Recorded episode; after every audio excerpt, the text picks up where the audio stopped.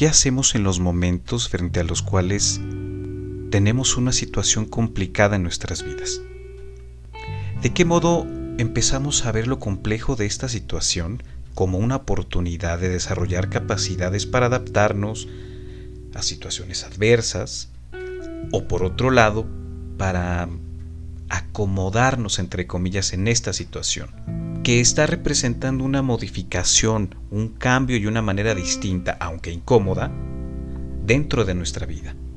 Qué conveniente resulta colocarse en medio de esta problemática o en medio de esta circunstancia como un modo aparente de no estar siendo afectados por este problema. Y encontramos en esa situación un ir y venir dentro de lo que nos afecta y dentro de lo que nos conviene de esa situación. Intentaré ir con un poco más de detalle para llegar al punto.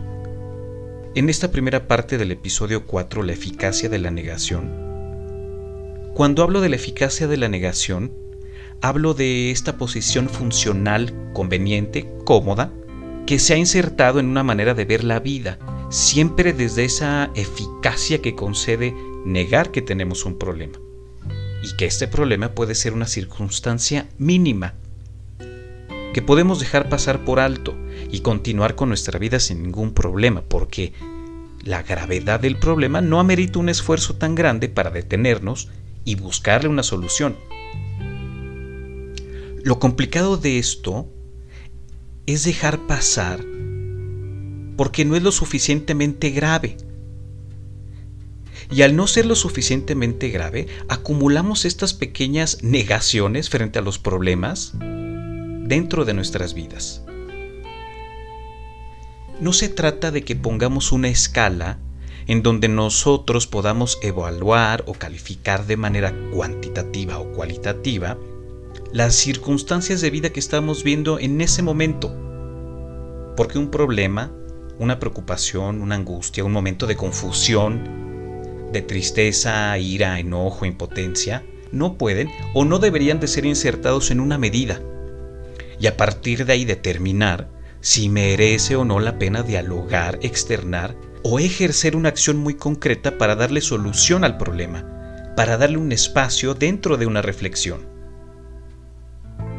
Comparar los problemas, angustias, abusos, violencia que el entorno, los grupos, las personas, los amigos, la pareja, los padres, los hijos ejercen sobre nosotros, puede provocar acentuar esa necesidad de medirnos a través de a quién le está yendo menos peor en la vida. Y si el otro, porque yo considero que le está yendo menos peor o peor que a mí, entonces yo estoy bien, por ejemplo. Oye, no sé si te has dado cuenta que en tu trabajo no consideran mucho tu opinión desde que entraste. ¿Y qué nos responden? Sí, pero afortunadamente tengo un trabajo, mal o bien pagado. Pero tengo un trabajo y hay que agradecerlo. O por ejemplo, Oye amiga, me platicaste que habías estado triste. ¿Cómo estás? ¿Cómo vas? Ah, yo no, yo estoy bien. La verdad es que creo que, pues creo que no me importa sentirme triste. Pues, ¿quién no se siente triste en la vida? O cuando le decimos a alguien cercano, ¿no crees que estás tomando ya mucho?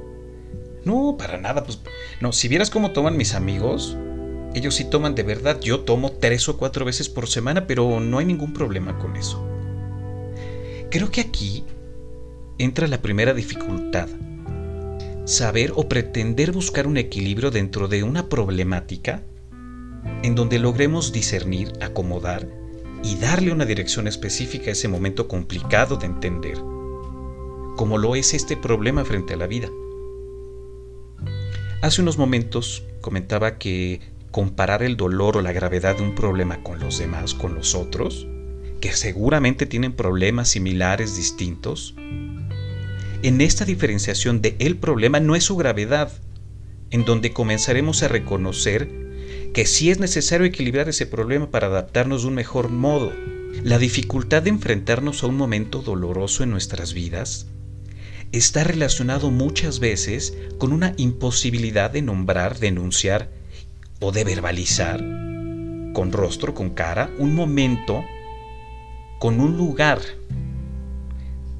ese problema, ese momento de dolor al cual nos hemos enfrentado por un día, por una semana, por meses o incluso por años, no tiene caducidad. Es que los problemas no tienen caducidad, no caducan, el dolor no caduca. El dolor busca acomodarse en otros lugares, de otros modos, y lo representamos a lo largo de nuestra vida. Eso es lo complejo del dolor, que el dolor no es caduco. Con esto no quiero asegurar que sea permanente o que nunca desaparezca. El dolor es un causante de confusión, de miedo, de conflictos. Y sí, nos duelen muchas cosas y cada una de esas cosas van a significar para cada uno de nosotros cosas distintas. ¿En qué momento cobra eficacia la negación frente a ese dolor? En el momento en el que estamos buscando de manera constante obtener directa o indirectamente beneficios de los demás de esa negación. Y entonces sí, el dolor, el sufrimiento se convertirá en una compañía de la cual no estamos dispuestos a separarnos, porque nos da muchas ventajas.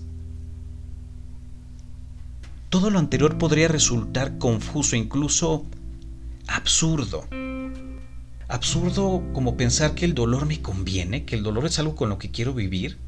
No es que quieras o queramos vivir con ese dolor, es muy muy complejo de entender cómo funciona reconocer y de qué modo hemos vivido con él.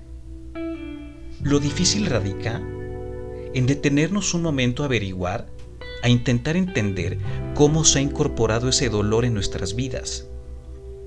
A través de la familia, a través de la pareja, a través del trabajo, a través de los amigos, a través de distintas ideologías, posturas de vida. Todo eso determina gran parte de quiénes somos y de cómo nos enfrentamos a la vida. Porque hemos aprendido y ha aprendido de aprensión de todas esas relaciones personales, porque así lo hemos visto por mucho tiempo. Aquello que hemos vivido lo hemos relacionado a una persona, a unas personas, a un lugar, a un momento, con las cuales hemos compartido un vínculo nos ha llevado a vivir momentos de plenitud, de amor, pero también de enojo, de silencios, de omisiones, de silencios, que se han ido normalizando, que nos han afectado en el vínculo con esa o con esas personas.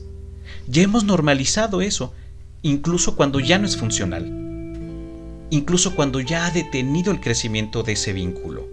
Nos hemos acomodado de ese modo, ha sido eficaz para mantener el silencio y perdurar la relación. Hasta aquí quisiera dejar esta reflexión. La eficacia de la negación.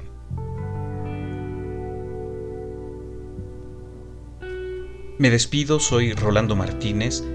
Gracias por escucharme nuevamente en este episodio 4, parte 1 Síganos en redes sociales, en Facebook, en Instagram como Espacio Abierto MX.